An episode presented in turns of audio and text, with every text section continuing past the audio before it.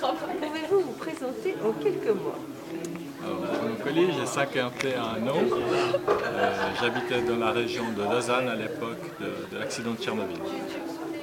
Quel âge aviez-vous en 1986 et que faisiez-vous Alors, 86, donc j'avais 27 ans. Euh, on venait d'avoir un enfant d'une année et j'étais déjà au travail à Télécom PTT. Quelle était la chose la plus importante pour vous? Ah, C'était la, la création de notre première famille. Pouvez-vous vous présenter en quelques mots? Comment avez-vous appris ce qui se passait à Tchernobyl? Par la presse, par les journaux. Quel était votre sentiment par rapport à ces événements? Disons qu'au début, il me semble que c'était relativement rassurant. L'URSS était éloigné, donc on ne se sentait pas directement concerné dès le départ.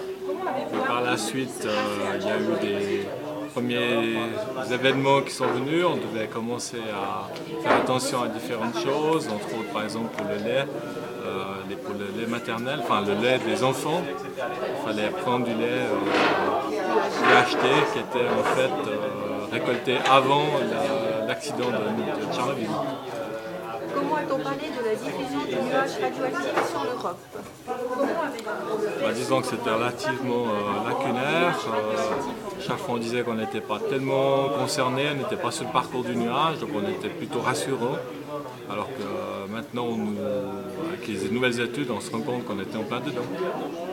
Quelles sont les leçons de l'accident de Tchernobyl Aucune. Aucune leçon, on n'a rien, rien appris. Dans quelle mesure cet événement a changé quelque chose pour vous?